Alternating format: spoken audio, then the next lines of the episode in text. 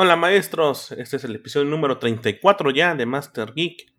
Tenemos bastantes noticias, polémicas, algunos rumores que se habían comentado y como siempre me acompaña mi buen amigo Tostado. ¿Qué pasó padre? Y a todos los audio escuchan en este nuevo episodio tenemos pues bastante carnita, algunos temas ahí que vamos a debatir y pues el tema del día, ¿no? Sí, ¿eh? va a estar bastante interesante. El tema del día va a ser muy de ñoños. Va a ser eh, sobre la serie de Loki de Disney Está bastante bueno. Y también, como comentaba Tostado, de que vamos a tener una plática bastante interesante sobre el Nintendo Switch OLED contra el Steam Dock, que está bastante interesante ahí el asunto, ¿no, Tostado? Así es, padre. Así que comenzamos con el episodio número 34 de Master Geek.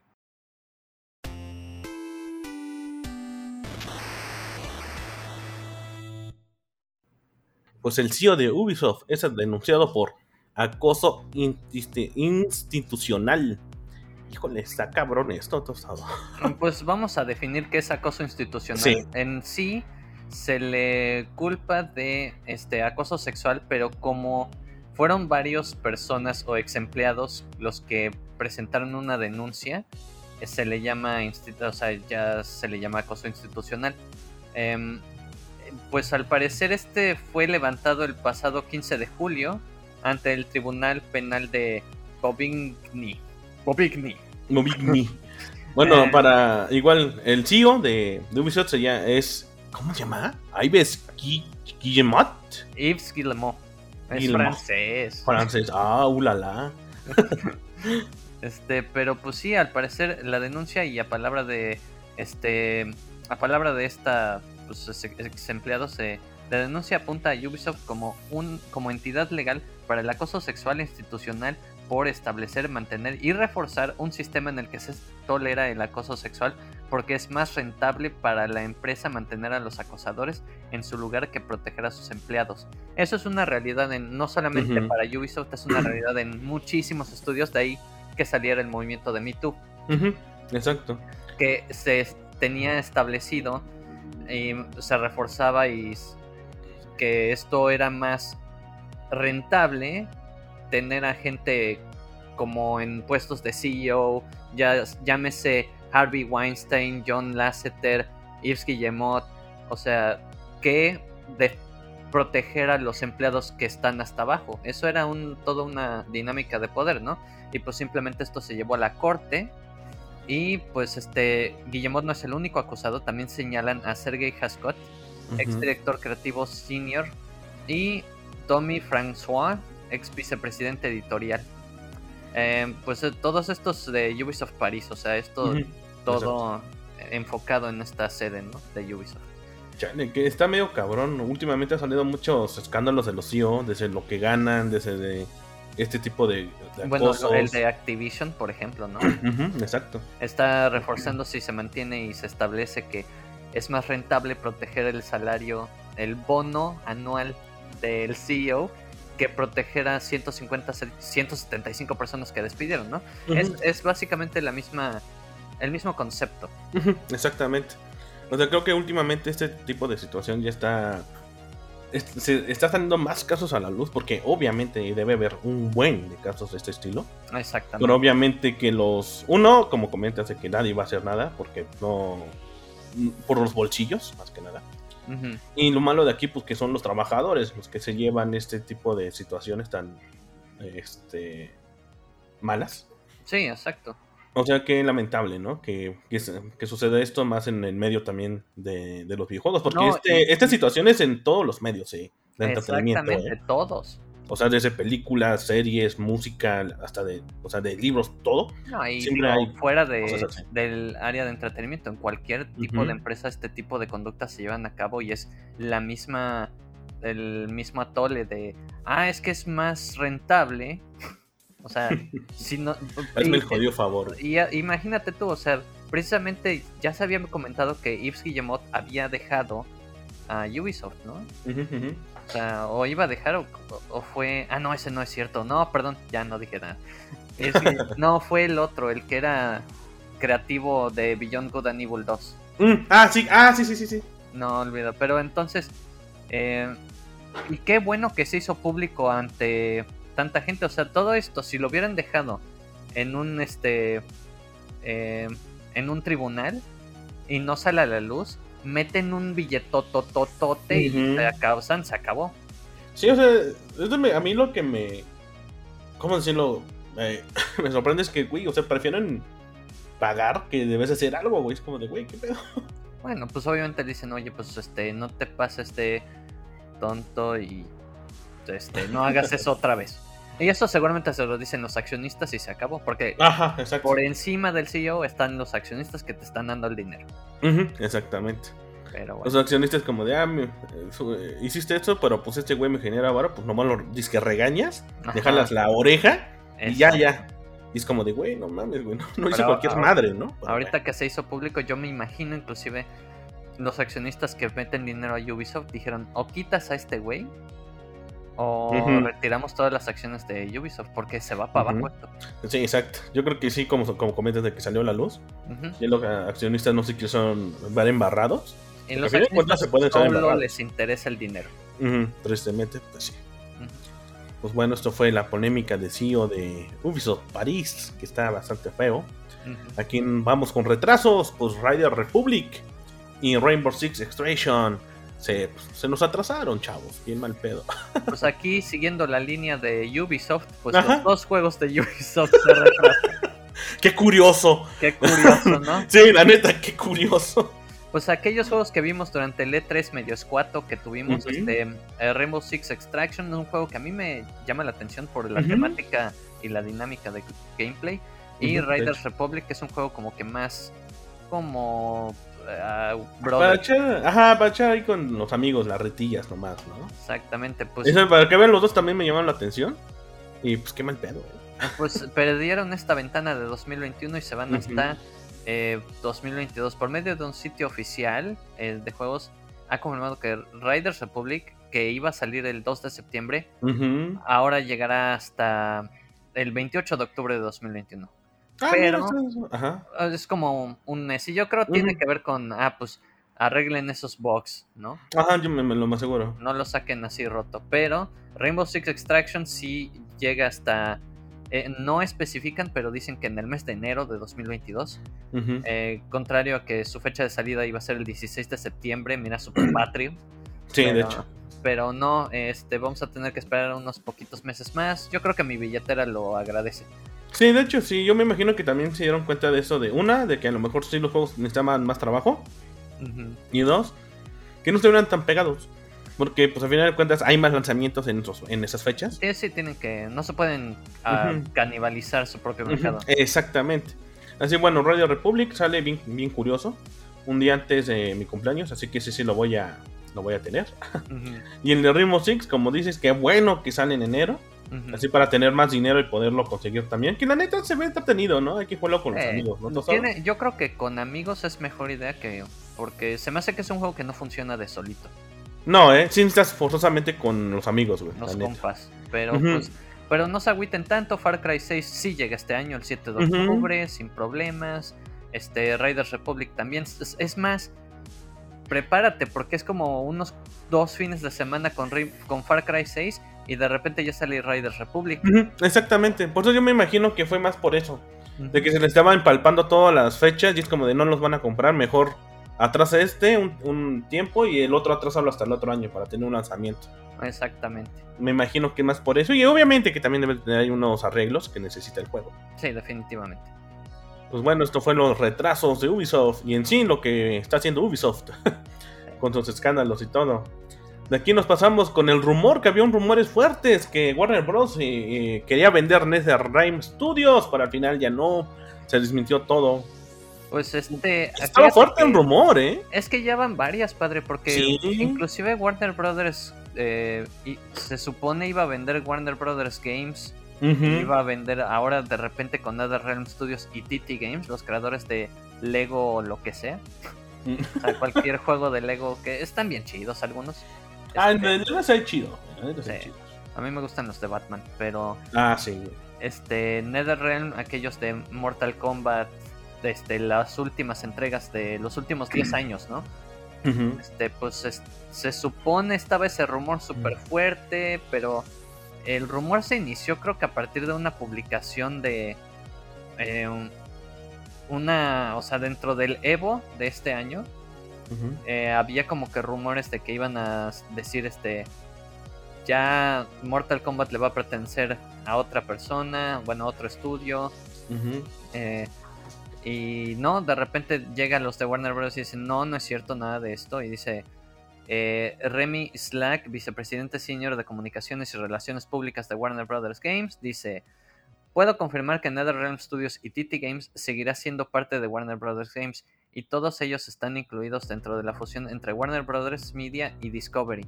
Porque acordémonos que pues eh, Warner Bros. y Discovery pues este, se fusionaron, ¿no? Del grupo ATT.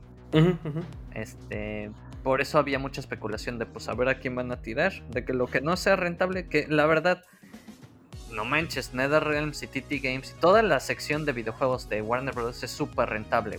Sí, de hecho, de hecho en un podcast lo habíamos comentado, de que esta fusión de, Warner con la otra, con esta compañía, había, sí habíamos pensado de que si a lo mejor alguna sección de, de videojuegos de Warner Bros. iba a vender. Sí, porque si este, este, aquí al final de cuentas pues, es como es varo. Sí. Aquí sí van a ver, aquí en dónde, de dónde sale más varo de aquí a, ok. ¿Dónde sale lo menos de aquí a? Pues tú vas, bye. Así que tú estás despedido casi casi, ¿no? Pero eh, en sí a mí, o sea, digo, qué bueno que no pasó, pero Warner Brothers no tiene ningún estudio que esté escuato ahorita. O sea, Rocksteady, Warner Brothers Montreal, NetherRealm, TT Games, todos ellos venden. Todos venden, exactamente. O sea, desde lo del Señor de los Anillos, desde lo de Mortal Kombat, lo, de, Batman, lo de Harry Potter, lo de Lego. O sea, yo siento que sí ahí vieron de no, pues aquí está la mina, nomás que hay que sacarle más. Sí. Así que qué bueno que no pasó este pronóstico que habíamos comentado. Solamente fue haya sido unos rumores nada más. Son rumores. Son rumores. Pues aquí seguimos con la nota de Cyberpunk 2077 que ya regresó a la PlayStation Store y fue el juego más vendido del PlayStation 4 en junio. Ah, cabrón, usted no, ustedes no aprenden, ¿verdad? no, pero qué bueno, me alegra de que al final de cuentas, este, al parecer ya arreglaron bastantes cosas de este juego. Y realmente, ahora sí, voy a esperarme recuperar un poco la cartera y ya conseguirlo para mi PlayStation 5 porque creo que había, lo había comentado en los podcasts este, primeros, que era imposible jugarlo en un PlayStation 4 y en un PlayStation 5 más o menos. Y en PC creo que igual ¿eh? hubo problemas, así que... En, PC se jugaba un poco mejor, ¿eh? Un poquillo mejor. Digo, ahí, yo lo compré dos veces también para probarlo y ver cuál era la diferencia, pero ahí te veo una cosa, esto en la PlayStation Store que gane el juego más vendido en un mes en el que salieron juegos como Ratchet de Clank, uh Apart, Chivalry 2, este, Scarlet Nexus. El, el Guilty Gear. El Guilty Gear. O sea, ajá. Eh, que le haya ganado a todos esos es como a la madre, ¿eh? Algo, a lo mejor ya está, ya viene el juego. Así que, pues la verdad, este, esperemos que sí, porque sí lo quiero jugar de nuevo. Porque a mí sí me gustó, porque creo que la polémica de Cyberpunk fue muy grande. De hecho, CD Projekt tuvo un chingo de pedos después de este lanzamiento, desde demandas, ciberataques, esto de PlayStation Network que quitaron el juego. O sea, realmente sí, cuando lanzó este juego, híjole, se fue en picada. Pero estaba bien curioso, sí iba en picada, pero en, las acciones iba bien, ¿no? Era como de qué pedo. No, de hecho las acciones sí se le cayeron también, eh, güey. Ya al final sí de, comenzaron a caer, o sea, sí realmente sí le, la pasó bastante mal. Sí. Y ahora ya con los arreglos que hicieron con el juego. Así que pues amigos, los que quieran probar el juego. Nosotros todavía no lo probamos actualmente. Así que, pues ahí dicen las ventas que ya mucha gente lo comenzó a comprar por algo. Me imagino que ya debe estar totalmente arreglado. Y que pues era mucha gente que neto sí quería jugar este juego. Sí, o sea, realmente yo, me, entro en esa lista porque yo también lo quiero seguir jugando porque a mí sí me gustó. Pero pues ahora sí que déjenme recuperar la cartera y cuando lo consiga igual les haré ahí mi, mi experiencia de cómo se ve ahora el Cyberpunk, que antes era el Cyberbog. Sí, pobrecito, la neta sí. Pero, pues dentro de todo, CD Projekt Red también dio doble golpe. Sí, porque ya anunciaron que la versión Complete Edition de The Witcher 3 Wild Hunt para la siguiente generación PlayStation 5, Xbox Series X y es que es simplemente un enhanced, que es eh, Complete Edition tiene Blood and Wine y tiene el otro que no me acuerdo cómo se llama, pero aparte va a incluir un DLC gratuito basado en la serie de Netflix de The Witcher, este, pero eh, no tenemos fecha oficial de lanzamiento. Se reitera que sale este año, pero no dijeron a qué mes ni día nada. Simplemente dijeron, no, no te podemos dar fecha aún, pero va a tener todo más otro DLC. Sí, de hecho estaba fantástico esto de que este juego de The Witcher regresa de nuevo con contenido nuevo de la serie. Seis años después. Este, seis años después. Y si sigue jugando, güey, yo lo tengo y no lo puedo terminar por lo grande que es ese pinche juego. Es enorme esa mamada. Eh. O sea, neta, ese pinche juego es enorme, está muy cabrón. La neta me alegra porque estará bueno, va a estar bien chingón jugarlo ya en, siguiente generación con las mejoras y todo.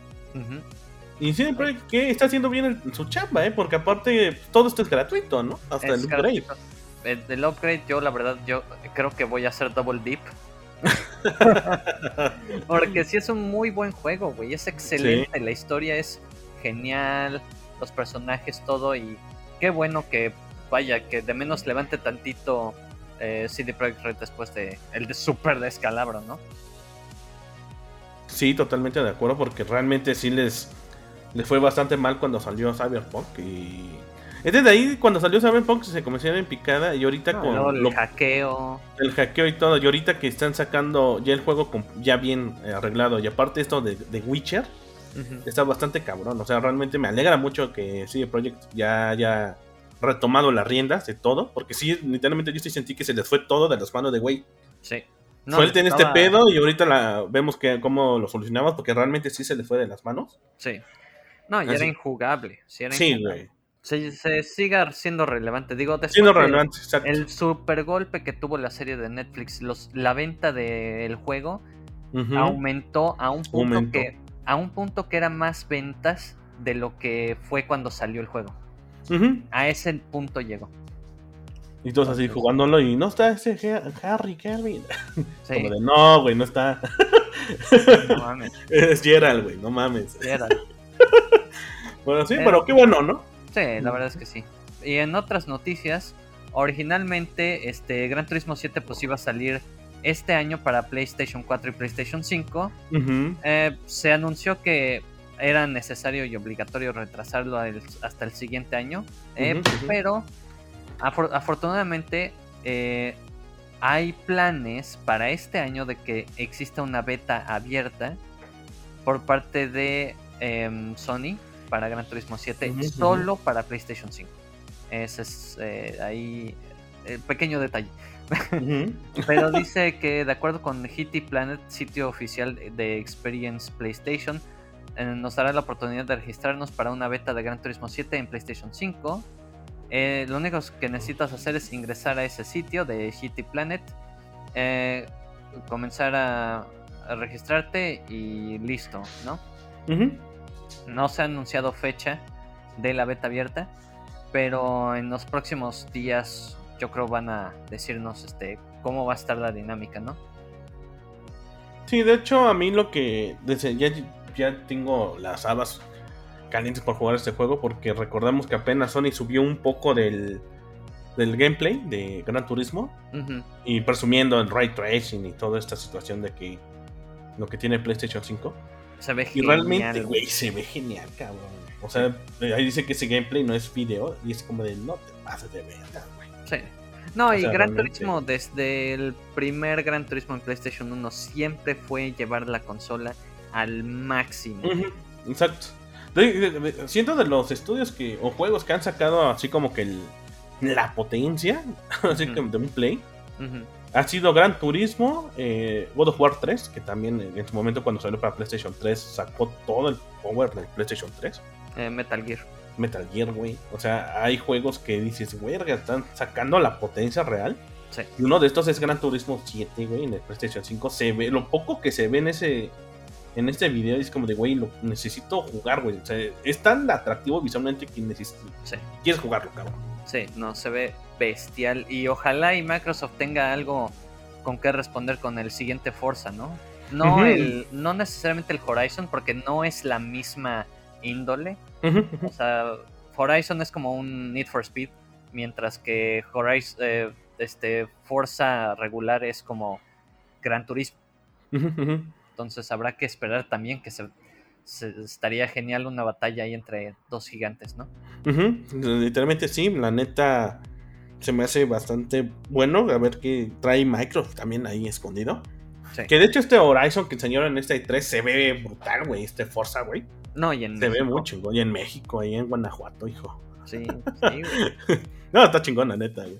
Pues sí, pero... pero... bueno, esto fue la nota de la beta, parecer de Gran Turismo 7. Esperemos que sí sea cierto, porque nada, ya quiero jugar ese pinche juego. Porque así nos dijeron de la beta del Resident Evil Ah, o sea, ¿te acuerdas que hasta el día de hoy Reverse, que ya se atrasó hasta el otro año, creo, güey? No mames. O sea, ese juego, a mí lo que me hizo, me hizo sonar, sí estamos superpuestos ese día de la beta para hacer stream y todo, y, y pues no se pudo, güey. Y ahorita en una de las, de hecho, hay nota chiquita, de que ese juego ya dijeron, ¿sabes qué? Se va a atrasar porque nomás no sale, güey.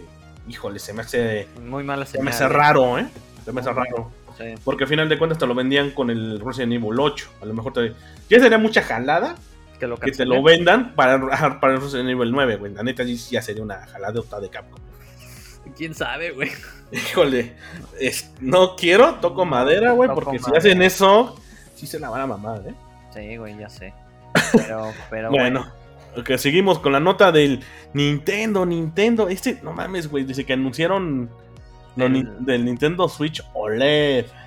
Que pues es como... ¿Te gustó? Eh, me, da igual. O sea, realmente, tú, al momento que se anunciaron el Nintendo Switch OLED, que aparte fue muy este, inesperado. A mí pues lo que me sorprendió fue las características que va a tener. O la carencia de características. Ajá, las cadencias que dices, Güey, es lo mismo, pero no más que más grande y con OLED, güey. Bueno, que dices, ok, la pantalla, ahí, te va una cosa. El hecho de que tenga una pantalla OLED es buena señal para el sucesor del Switch. ¿Por qué? Porque más le vale a Nintendo el no rebajarse para la siguiente generación. La, tecnología OLED es lo mejor que existe en, este displays, ¿no? En cuanto a color, resolución, profundidad, todo, todo. Y el que exista un Switch con pantalla OLED con 1.8 pulgadas más de, dimensión de la pantalla, yo creo que ojalá la siguiente generación, lo que el sucesor del Switch sea algo más acercado a eso, ¿no?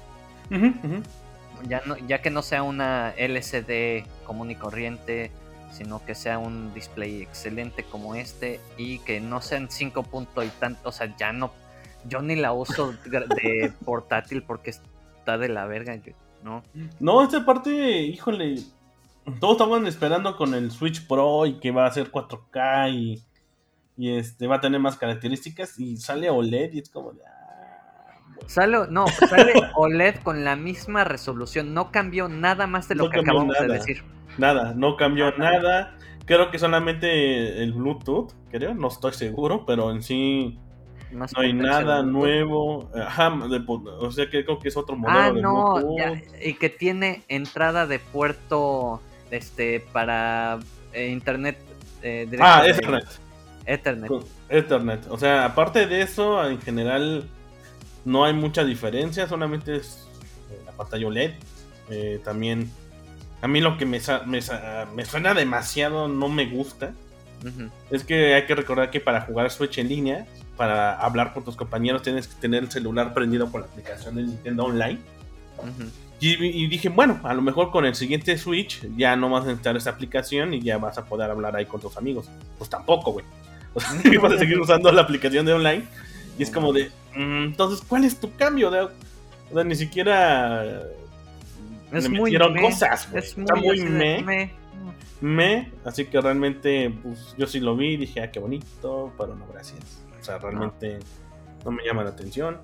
Para los fans de Nintendo, algunos sí les gustó, otros no les gustó. Al que igual y no tenga todavía un Switch, los tres personas que les falte, este, pues igual y cómprense esta edición, que es mejor, ¿no? Pero fuera de eso, la verdad no, es muy sin embargo, para mí, o sea, de, eh, no, me importa. Sí, Sí, de hecho, en ese punto el precio creo que son 50 dólares más que del Switch normal. Y, Que sí. no me falla, creo que son 50 dólares más. Ujú. Ahorita les comentamos. Sí, eh, cuesta 350 dólares. O sea, 50 dólares más que el modelo actual. Cuesta como unos 7 mil, 8 mil pesos. Pero pues aquí el asunto es que 8 mil pesos es lo que cuesta un Switch normal aquí en México. Exactamente. O sea, este te va a costar como unos 12 mil. Una mamada así, los aranceles. Una mamada así.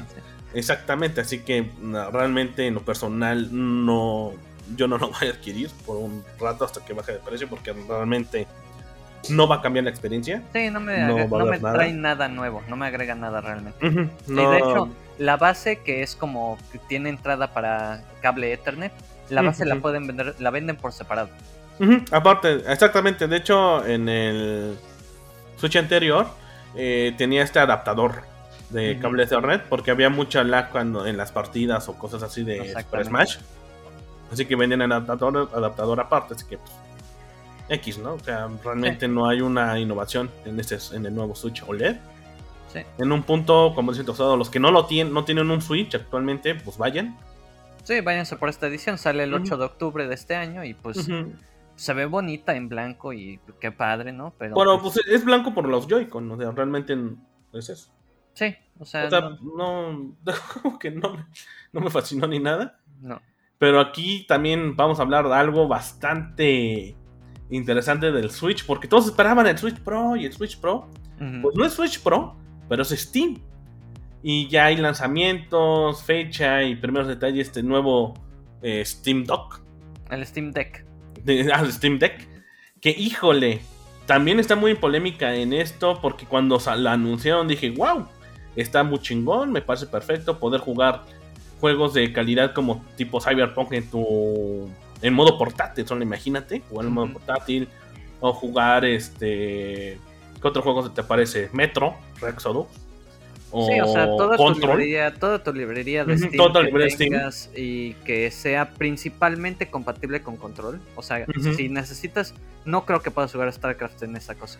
No, pero como lo pones en modo dock, ya lo conectas a tu pantalla y conectas teclado, y mouse.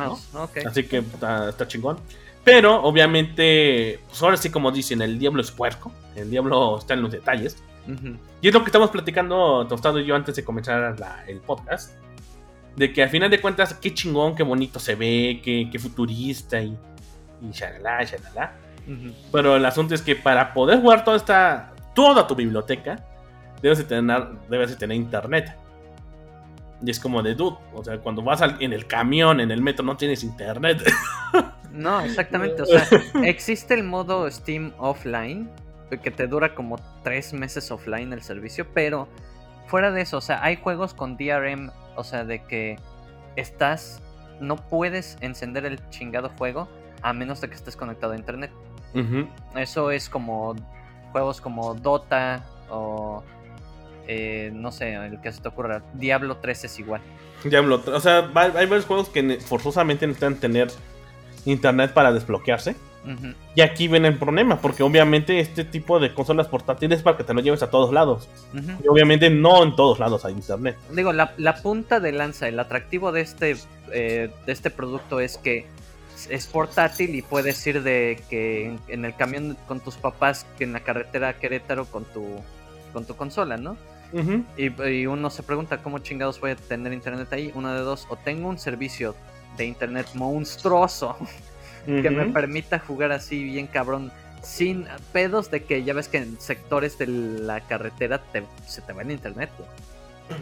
O sea, de que, ah, bueno, voy a tomar un avión aquí a no sé dónde fregados, ¿no? Y bueno, ya ahorita ya puedes tener internet en los aviones, antes no. Pero, De hecho, pero de cualquier manera es como de no es de la mejor calidad tampoco. Sí, o sea, el malo de aquí es que puede ser que no puedes iniciar bien tu sesión. Aparte, hay que recordar que luego se buguea lo de Steam y cada rato te quieres que este, poner tu correo electrónico y tu usuario. Y si no tienes internet, pues va a estar más pelado. Sí, güey, o sea, E- El internet que te dan, en, por ejemplo, en el aeropuerto, en, en el avión, es para contestar correos, no una, no una partida de Rainbow Six Siege. Exacto, güey. O sea, hay, híjole, si hay cosas que hay que ver.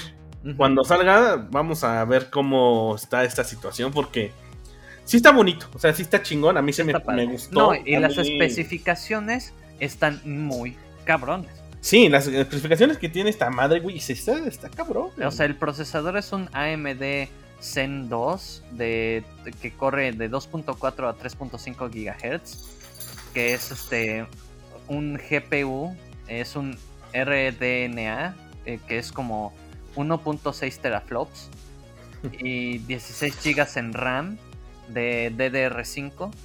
El, eh, capacidad de almacenaje dependiendo del modelo que compres, porque hay uno, hay un modelo de 64 GB, hay otro de 256 GB y hay uno de 512 GB, ¿no? Pero hay que recordar que estos también se le puede meter una memoria extra. Tienes incluido este un micro SD card slot para Ujú. meterle ahí micro SDs, pero los modelos que te salen, por ejemplo, el de 64 GB es un eh, MMC, un PCI, ¿no? muy normal, mientras que en el en los otros dos es un SSD, o sea, es un solid state, tal cual. Entonces es más longevo, es más rápido, obviamente. Obviamente. O sea, ya has visto tú en tu PlayStation 5 qué tan rápido Sí. es un SSD, ¿no? Cabroncísimo. Pero pues es como em, el la consola en sí, yo creo que es un es un ponte abusado Nintendo de que ya ve preparándote para 2022-2023 anunciar el siguiente, ¿no? Sí, porque de hecho muchos dicen, no, este es el Mata Switch. No, todavía. Porque es un... eh, estamos encontrando muchos peros.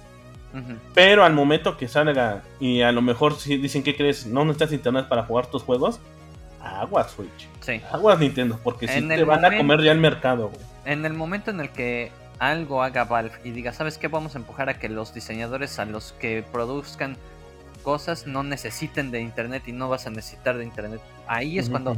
Nintendo va a decir, ah, cabrón, porque Ah, exacto. No, o sea, sí, el Nintendo tiene una. Es una referencia en cuanto a marca.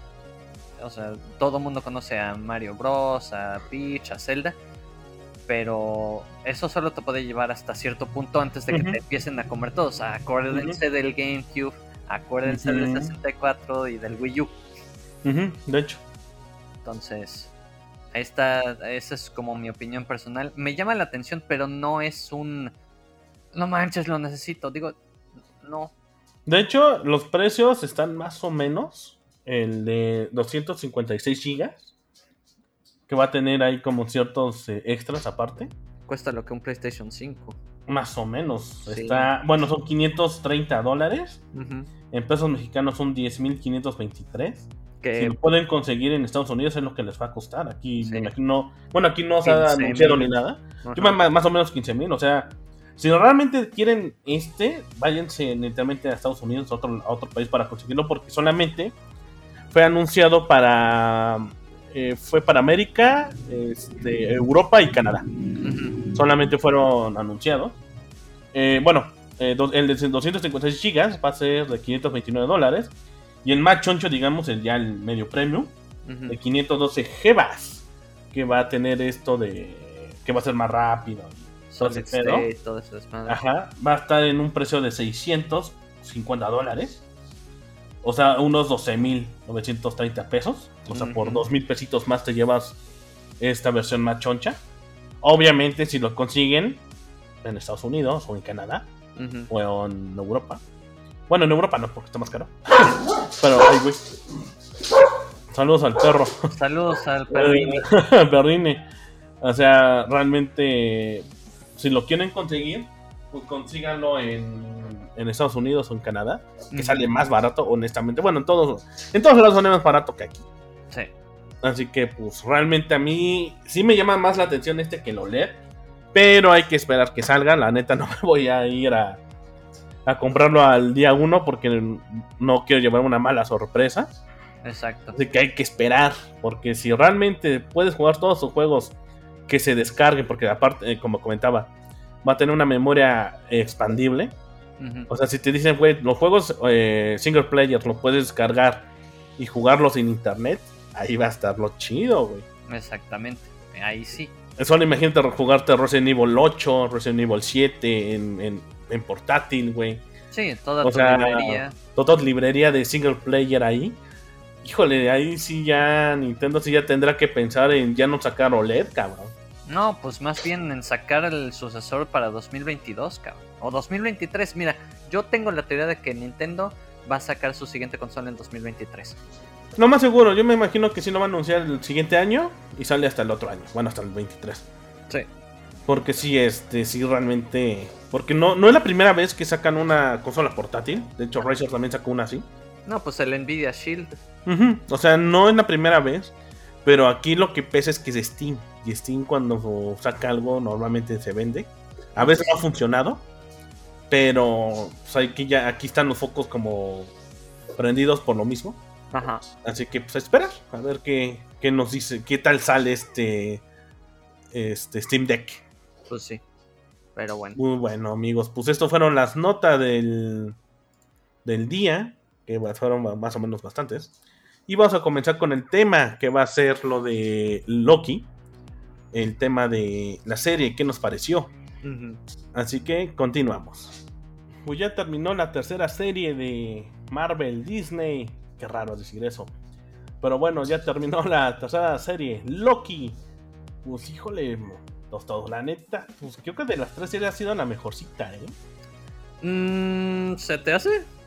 Híjole, este sí tiene de todo. Tiene acción, tiene historia. A mí se me hizo bastante buena, porque, híjole, tocan varios temas que al, al- al parecer algunos no lo, no lo ven así. Pero en general para mí esta de Loki me gustó más, más que la de Winter Soldier, y Falcon, y la de WandaVision, güey, la neta. No, pues es que, ¿sabes una cosa? WandaVision a mí me gustó más por un tema de el subtexto de todo el asunto. O sea, de como lo que habíamos platicado en su momento. duelo, Del duelo, de la pérdida y todo eso. Este se me hizo muy interesante, más que nada porque sí indaga mucho en algo que es más como eh, ver que los malos no son necesariamente, o sea, o sea, son multidimensionales y es algo que Marvel ya lleva haciendo rato, ¿no? O sea, Tan- Thanos, yo creo que de los peorcitos, en mi opinión, era em, Ultron, que como Ultron, que ajá, simple- simplemente era como malo, malo, pero Ajá. pues un personaje que ya era muy querido por la audiencia, que era Loki, Pues ahora tiene pues, su serie y habla de, de multiversos. Yo creo que es un cagadero de multiversos lo que hicieron. No, aparte, a, una, a una cosa que me gusta mucho de esta serie, que, que creo que es un mensaje que también da, este del el su punto de existencia. O sea, el existencialismo, ¿no? Ajá, exacto, de que decir verga, güey, o sea, lo que decía, como comentaba en una parte de la serie de las, de las gemas del infinito, Ujú, que al final de cuentas de, güey, aquí lo usamos de pisapapeles, y es como de, uh, no mames. Y es que lo que se da cuenta él de que, güey, no eres nada, no somos nada, güey, eh, hay algo más allá de nosotros, de nuestra comprensión. Y es cuando Loki se, eh, como que tiene esa redención, decir, este no soy nada, simplemente la palabra Dios no ni siquiera tiene un significado en, la, en, en la EBT. Y es lo que a mí me gusta de esta serie, de que te toquen ese tema de tu existencia, de cómo te percibes tú. güey. O sea, hay muchas cosas que muy interesantes, algo que tú comentabas también de los villanos, que al final de cuentas es lo que dice este Morbius, de que, pues, güey, puedes hacer lo que tú quieras, hasta ser bueno, güey. O al- algo que nunca le pudo decir Loki. Y esa, este, este switch que hace el personaje de, güey, sí es cierto, güey, o sea, al final de cuentas puedo hacer lo que yo quiera, güey. O sea, hasta ser un buen tipo, güey.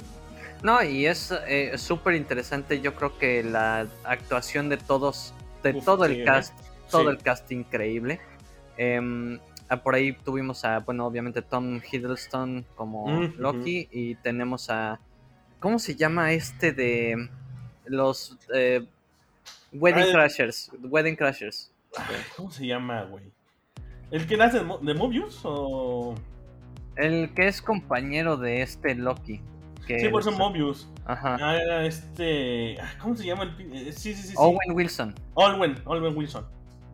O sea, que yo me quedé así, no manches, envejeció bien rápido el Owen Sí, Wilson. el Owen Wilson sí, güey. Y, y se me hace bien raro porque normalmente siempre lo, lo veía con su cabello medio largo y... Y güerote. Y güerote, exacto. O sea, sí cuando lo vi dije, no mames, que es Owen Wilson. O sea, sí, sí te sorprende, ¿eh? No se parece, güey. No, nada No, para nada. O sea, yo me quedé de. La nariz es lo único que dije. Este güey se me hace. Ajá, exacto. Ajá, cuando vi la nariz dije, ah, yo conozco esa nariz, cabrón. Sí, güey, porque siempre está rota por siempre. Ah, rota por siempre. Pero pues estaba también esta Sofía Di Martino. Super, lo tenía en la puta de la lengua. No, no es cierto. sí, de hecho.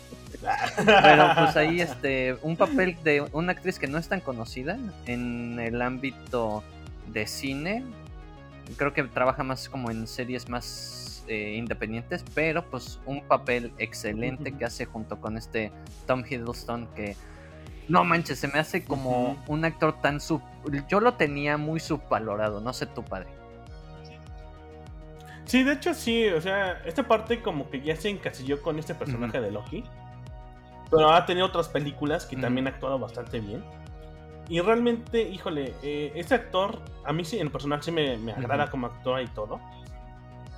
Y realmente en esta serie siento que profundizó más en el personaje, porque es lo que hace falta en muchos personajes de Marvel que no profundizan. O sea, normalmente siempre vemos el lado de los, de los Y llevábamos ya un rato así, o sea, teníamos a WandaVision, Winter, este, Falcon, Winter Soldier. Y se me hacía bien curioso que todo fue planeado desde Avengers eh, Endgame o Infinity War. Eh, Endgame, pues, este, que pues este Loki agarra una de las la piedra, el cubo, el Ajá a Tesseract, y pues se va a una chingada dimensión distinta y termina justo ahí donde en el ATV o ABN. La BT, ¿no? Ah, sí, porque aquí es como, como agarra la, esta Tesseract y, y llega a otro lado porque escapa y obviamente a la BT llega y se, lo lleva. Pero sí, o sea, sí en la, serie, en, fotografía, en diálogos y todo, o sea, en efectos se me hace muy buena. En efectos especiales también les quedó bastante buena, güey. O sea, muy chingón para el presupuesto que es, hay que aclararlo, porque sí, sí hay momentos en los que dices, no mames, eso es un green screen bien cabrón. O sea, se nota que dices... Sí, sí, sí, no, y, sabes una cosa, es lo mismo, la misma crítica que tuve con em, el Snyder Cut, porque no, no vi Justice League la original, pero vi el Snyder Cut y dije... hay tantas cosas que se ven tan falsas en una sola escena que ya nada más dices, creo que nada más la cabeza del actor está está ahí. ahí está ahí nada más, ¿no? O sea, sí hay partes de la serie que sí dices, ay, híjole, sí se ve medio piñatón. Pero en general, recordemos que pues, es una serie. se ve bien. El presupuesto ah, es menor. a mí lo que me sorprende. No, y aparte de que al final de cuentas Disney está explotando tecnología nueva para sus series. Hay que recordar con The Mandalorian o sea, realmente sí están eh, forzándose a sacar series. Y con, el presupuesto. O sea, esto lo están haciendo de una manera muy inteligente porque están utilizando tecnología como Unreal Engine para hacer renders más rápidos en tiempo real de cosas que igual y les tomaría mucho tiempo más en un Renderman o en V-Ray, Arnold, lo que fuera que se te ocurra en pre-rendereados. Aquí estás viendo un como preview de lo que tiene que ser la escena final, entonces toma mucho menos tiempo, no necesitas tantas render farms que yo creo que eso ya es un poco más técnico, pero eh, el, chiste es que en sí, tanto esta como WandaVision, como Falcon, como Mandalorian, están haciendo muy buen uso de su tiempo y de su dinero de una manera súper inteligente dentro de la producción. Sí, totalmente de acuerdo. Tengo que, híjole, este Disney, yo pensé que si no iba a aprovechar muy bien estas franquicias. Y sí me dio pinche periodicazo, cabrón. no, bueno, Marvel ya, llevan como 10, 12 años que te están demostrando. Sí, ya estos ya llevan muchísimo tiempo trabajando en su universo de películas. Y realmente pues, sí, está cuajando. Ahora sí, con esta serie sí está, va a cuajar perfecto. la, verdad, padre, o sea, fuera de Pixar, Marvel es el único estudio que de verdad justificó la compra. Porque Star, Star Wars al principio, ya ahorita es como denle chance. Sí, o sea, de Star Wars ahorita lo único que han sacado ha sido Bad Batch. Y van a sacar, van a sacar un montón de cosas. A lo que me refiero es de, que ante la audiencia, de verdad se formó un cataclismo y tercera guerra mundial entre los fans de la visión que tenía George Lucas comparado con la visión que tiene los ejecutivos de Disney, ¿no? En Marvel, todo mundo ama Marvel. O, o eres de los que sí. o ama Marvel y te ha gustado desde los cómics hasta ahorita, o simplemente no te interesa y no lo ves y ya. Exacto. Es de lo de Star Wars, como que sí, el, el fan en sí, fandom. Sí es más como más este es muy agresivo. más agresivo. Así que uh, un problema que tuvo mucho Disney era con la, nueva trilogía que salió. Que lo personal sí no, no es buena. Pero es algo que, me habías comentado no que es otra perspectiva del director. Pero híjole en general esas películas no no, no gustaron tanto y comenzaron a componer el camino con la serie de Mandalorian güey o sea, ahí te, por eso me, di cuenta de que Disney se dio cuenta de lo que pedían los fans, güey. Eso no es Star Wars, güey. es, lo, mismo, pero con diferentes personajes, ¿no? Cuéntanos una historia nueva. O cuéntanos o de la, del mismo universo. No. Una historia y, sabes una cosa, güey. Y sabes una cosa, el fan de Star Wars es traicionero como la chingada, ¿eh? Te, voy a decir algo. Se comían vivo, vivo al George Lucas cuando sacó las precuelas Ah, y ahora, y ahora sucede que todo el mundo las ama. Sí, de hecho sí, ahí sí fue un punto que también me di cuenta. De que cuando se nuevó las precuelas de las tres primeras, eh, sí había mucha gente, no, esta es una porquería. Y es como de, no, no, pues, ¿por qué es una porquería, güey? Te están contando la historia del inicio de todo eh, eh, este, el clima de las últimas partes. Yo soy de las personas que a mí, a mí, la trilogía original y con eso me basta, se acabó. Güey, a mí verás que la, la, la de inicio, la trilogía, trilogía del, del 1 a la 3, la única que no me gustó, así que digamos, puta, güey, la puedo ver una y dos veces, fue la primera, güey. ¿La única que no te gustó? ¿No te gustó? La 1, güey. Bueno, ahí te va una cosa. a mí me, gustó, todo lo que tuvo que ver con pod racing. Mm, no mames. Ah, es que no, es que yo soy fan de bueno, carreras, sí. no, ah, pues sí, güey. No, o sea, está buena esa parte, pero híjole, no, a mí me gustó más la segunda y la tercera, la este, la venganza de los sí. Ah, sí, esa estuvo, estuvo decente, o sea. Esa está decente porque pues es la pelea épica de Anakin con el Obi-Wan. Es de las mejores peleas y la música que tiene, güey, durante la pelea, güey, es una... No, pero, o sea, tiene momentos brillantes, Ah, sí, güey. Hay, otros que sí pero están muy casi es el resto de la película, brother. Sí, la neta sí, güey. Ahí sí, Creo que lo, que sobre lo más sobresaliente de estas películas. Ah, bueno, sí, la coreografía, todo lo que era la coreografía, inclusive el soundtrack es fabuloso. Nadie, yo no me quejaría de del soundtrack en lo más mínimo, pero eh, regresando al punto de Loki, este, tú en comparativa con Loki, WandaVision y Falcon, eh, ¿Qué dirías que de las tres más recientes, cuál es la que más escuata se siente? Más escuata. La que dices no cumplió con mis expectativas. Yo no, no tanto que haya cumplido la eh, expectativa, sino que inicia un poco flojo. Yo siento que sería eh, Winter Soldier. Ajá, siento que es el que inicia se pone mejor después. Pero ya después va agarrando ritmo y va agarrando este ya que más acción, que más historia y todo.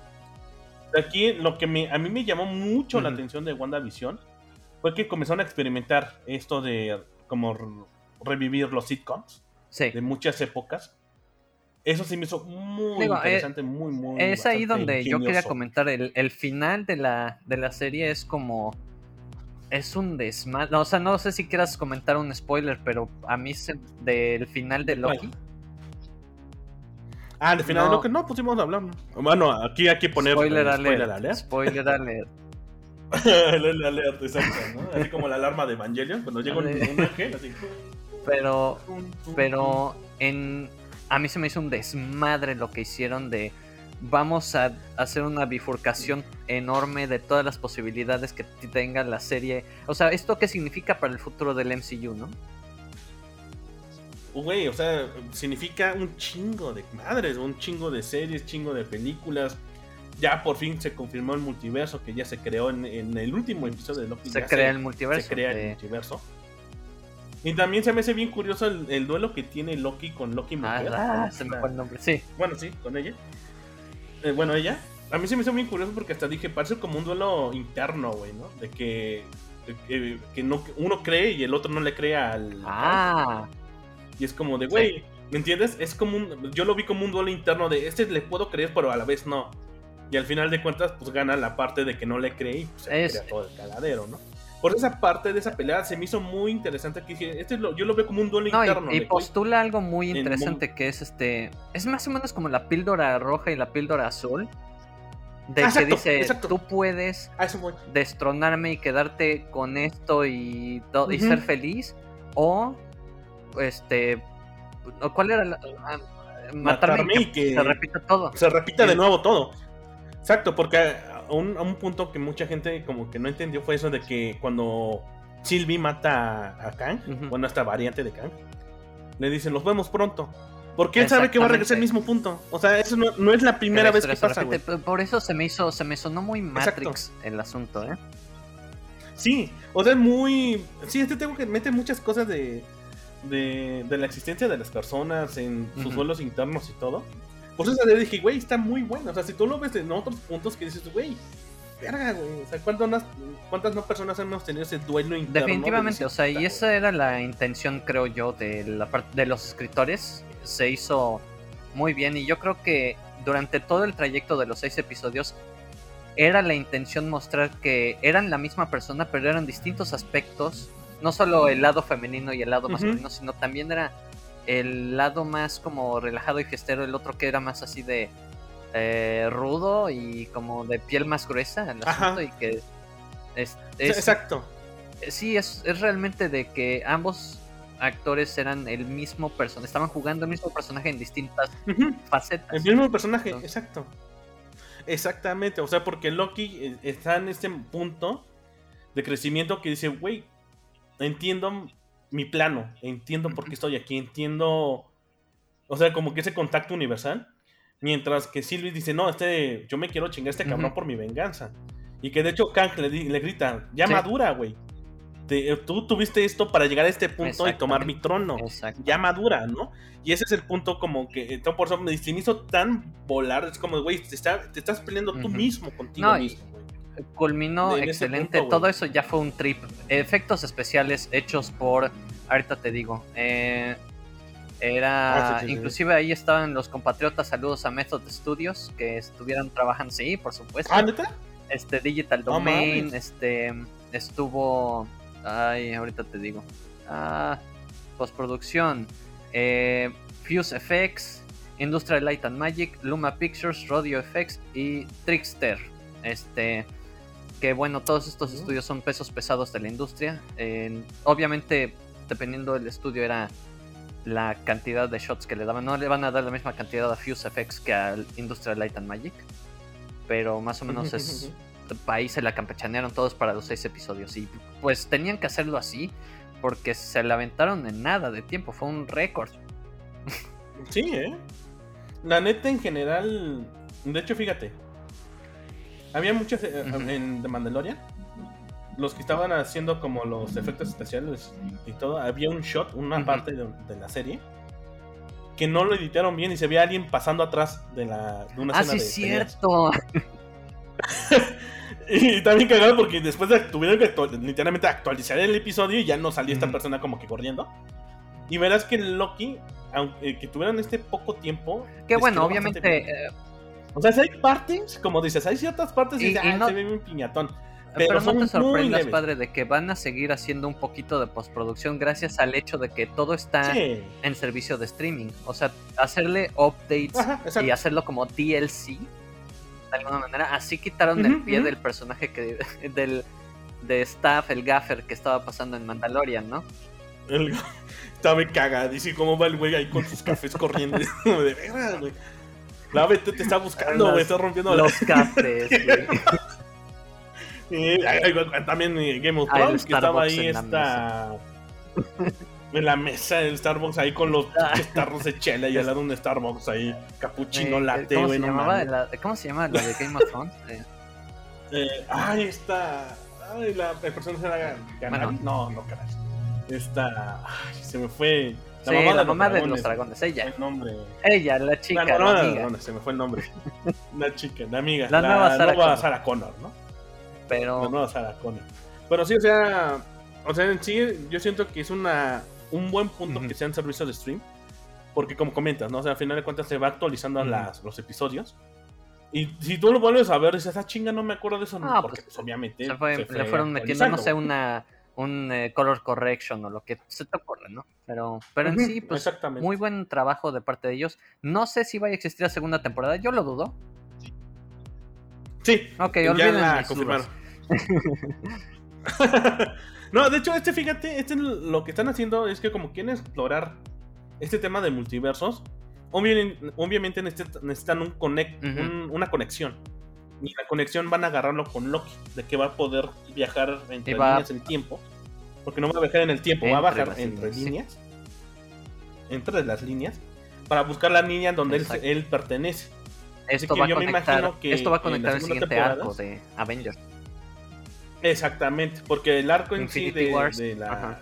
de los Avengers es- va a ser con Kang el Conquistador, el personaje que vimos en la- el último episodio. Él lo comenta de que ante- anteriormente había existido un- una guerra multiversal y había variantes del malos y, en un- y una variante de él es. Kang el Conquistador, que es el que quiere co- conquistar todas las líneas del tiempo y ser como Exactamente. más cabrón. ¿no? Así que este es el villano principal. Por aquí me suena mucho la. ¿Cómo decirlo? Este. Algo.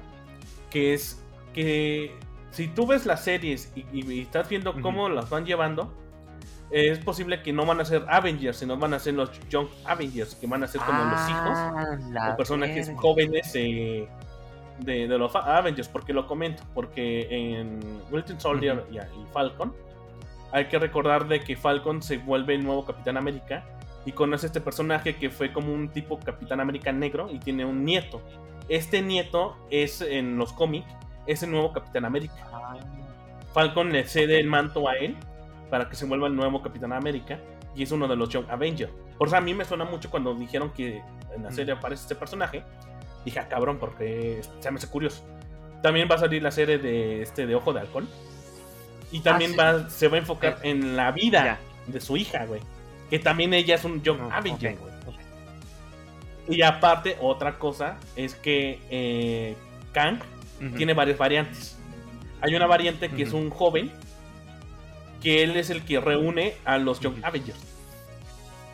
O sea, por eso digo que como que cada pieza que veo se va como pues, acomodando ¿no? Desemblando. Porque igual Wanda Visión con sus hijos, porque sus hijos de Wanda también son de los. Young Avengers. Así como que sí estoy viendo de que estos güeyes están este, construyendo ya bien, bien, bien su siguiente fase, güey. Y qué brutos, güey. Encontraron la forma Sí, perfecta. de y sabiendo reemplazar a los actores. Porque pues todo el mundo envejece en la vida. Exactamente. Entonces, Exactamente, y no, y de hecho, aparte de que envejecen, pues también tiene sus polémicas y todo. Y es muy fácil, ah, es una Sí. variante más, ¿no? Yo creo que la van a aplicar ahora. ¿no? Es una variante. pero pues Sí, pues realmente a mí en lo personal Loki me gustó muchísimo, me, me agradó mucho, hubo muchos yo creo que duró lo que duraron seis episodios concentrados, se me hizo excelente, no quería que se extendiera tanto Sí, y perfecto. por otro lado, definitivamente sí se me hace un excelente producto. Tengo que ponerme al corriente con Falcon and the Winter Soldier porque no la he checado completa. Mm. Solo he visto WandaVision y. Loki, nada más. Ajá. Ve la de Falcon porque este es muy curioso, ¿no? cada cada serie que ha hecho Disney en bueno, más bien Marvel. Bueno, al fin de cuentas es lo mismo. Este, cada uno tiene un tema, ¿no? O sea, WandaVision, Ujú. el tema del duelo. Eh, el de Falcon es un tema más político, más este social. Y este es más de, Existencialista. de, de la Ajá. existencia, ¿no? De, Ah, pues, Exactamente.